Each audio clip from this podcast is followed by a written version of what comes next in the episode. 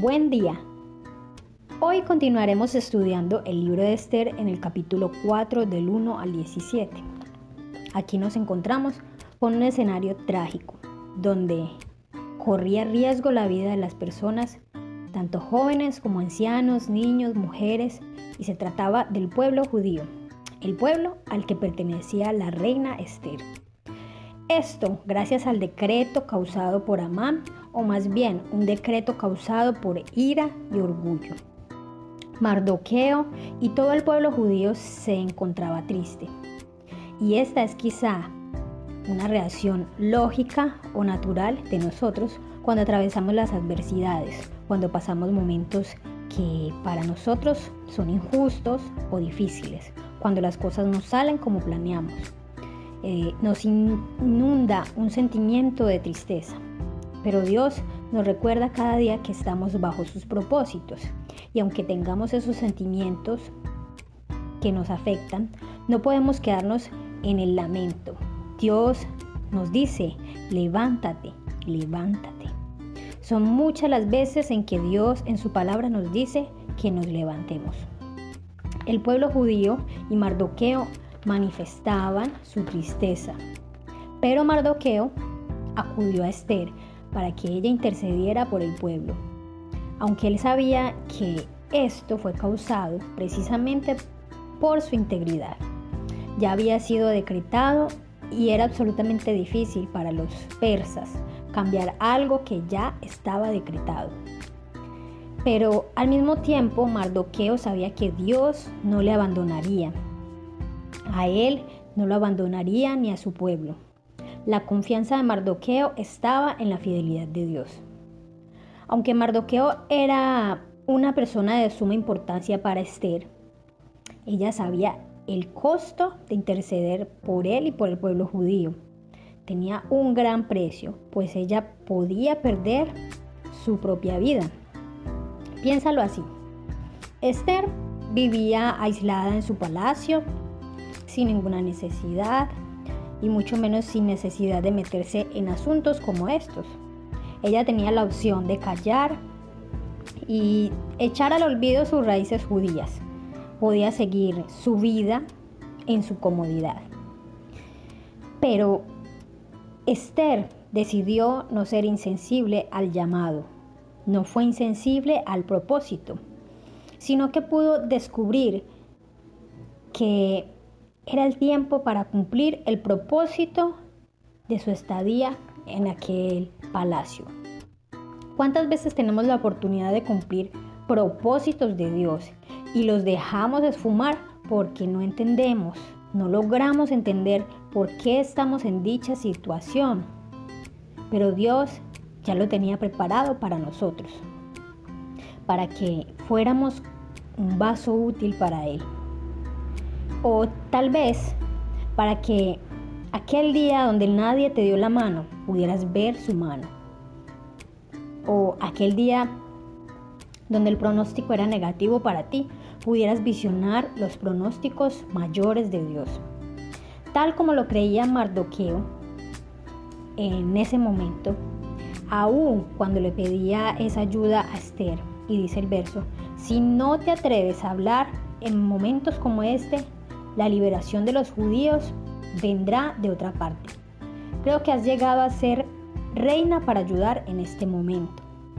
Es decir, él sabía que si aquella ayuda no venía por parte de Esther, confiaba en que de alguna forma Dios lo haría.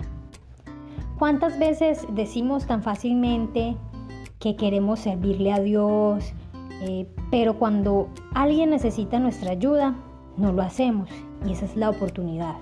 Cuando alguien necesita esa ayuda, nos hacemos los de la vista gorda porque no queremos afectar nuestra comodidad. Y ese egoísmo es el que puede eh, invalidarnos. Eh, ese egoísmo no permite que llevemos a cabo las acciones que son necesarias para completar nuestra fe, pues dice la palabra que la fe sin obras es muerta.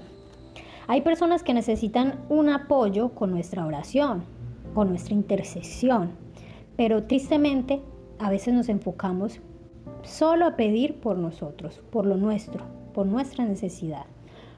Cuando el mismo Jesús nos enseñó a orar intercediendo por otros.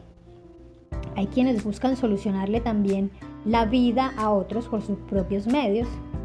Aquellos que quizás te brindan una ayuda económica, pero realmente no les importa que tú hagas un cambio significativo, un crecimiento espiritual tal vez.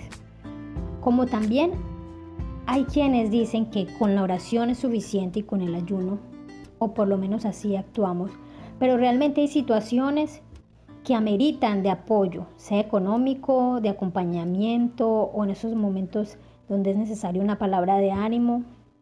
Por esto Jesús alimentó, multiplicó los panes y los peces para alimentar a las personas. Él se encargó de darles sermones y enseñanzas, pero también fue consciente de que necesitaban alimentarse. Sin embargo, recordemos que el ayuno y la oración son importantísimos. Cuando queremos cambiar algo en nuestra vida, no hay nada mejor que entregar nuestro clamor a Dios. Y esas son las herramientas que Dios nos dio. Así lo hizo Esther, sus sirvientes y todos los judíos. Ayunaron antes de que ella se presentara al rey para llevar el respaldo total de Dios. Eh, hay situaciones en que necesitamos esa ayuda y ese respaldo. ¿En qué situaciones crees tú que necesitas ese respaldo? Yo creería que en cada acto de mi vida es necesario el respaldo de Dios y por esto es importante para nosotros estar conectados con Él. Las batallas que tenemos son también espirituales y requieren también de una preparación especial. Recuerda en este día que Dios tiene propósitos para nosotros y sus propósitos siempre son mayores. Así como Esther, que fue una huérfana promovida al palacio, bajo los propósitos de Dios. Nosotros también somos promovidos constantemente hacia los propósitos de Dios y en cada circunstancia somos llamados a tener el valor y la sabiduría que tuvo Esther para llevar a cabo dicho propósito. Así que ahora conmigo, Dios, en este día pedimos que nos ayudes más que a entender tus propósitos, que en cada circunstancia que estemos, eh, poder obedecerte. Queremos dejar siempre tu nombre en alto y llevar a cabo nuestra fe de una manera que compacte con todo aquello que necesitas que hagamos con diligencia, Señor. Nos entregamos en tus manos en el nombre de Jesús. Amén. Dios te bendiga. Somos Comunife Uraba.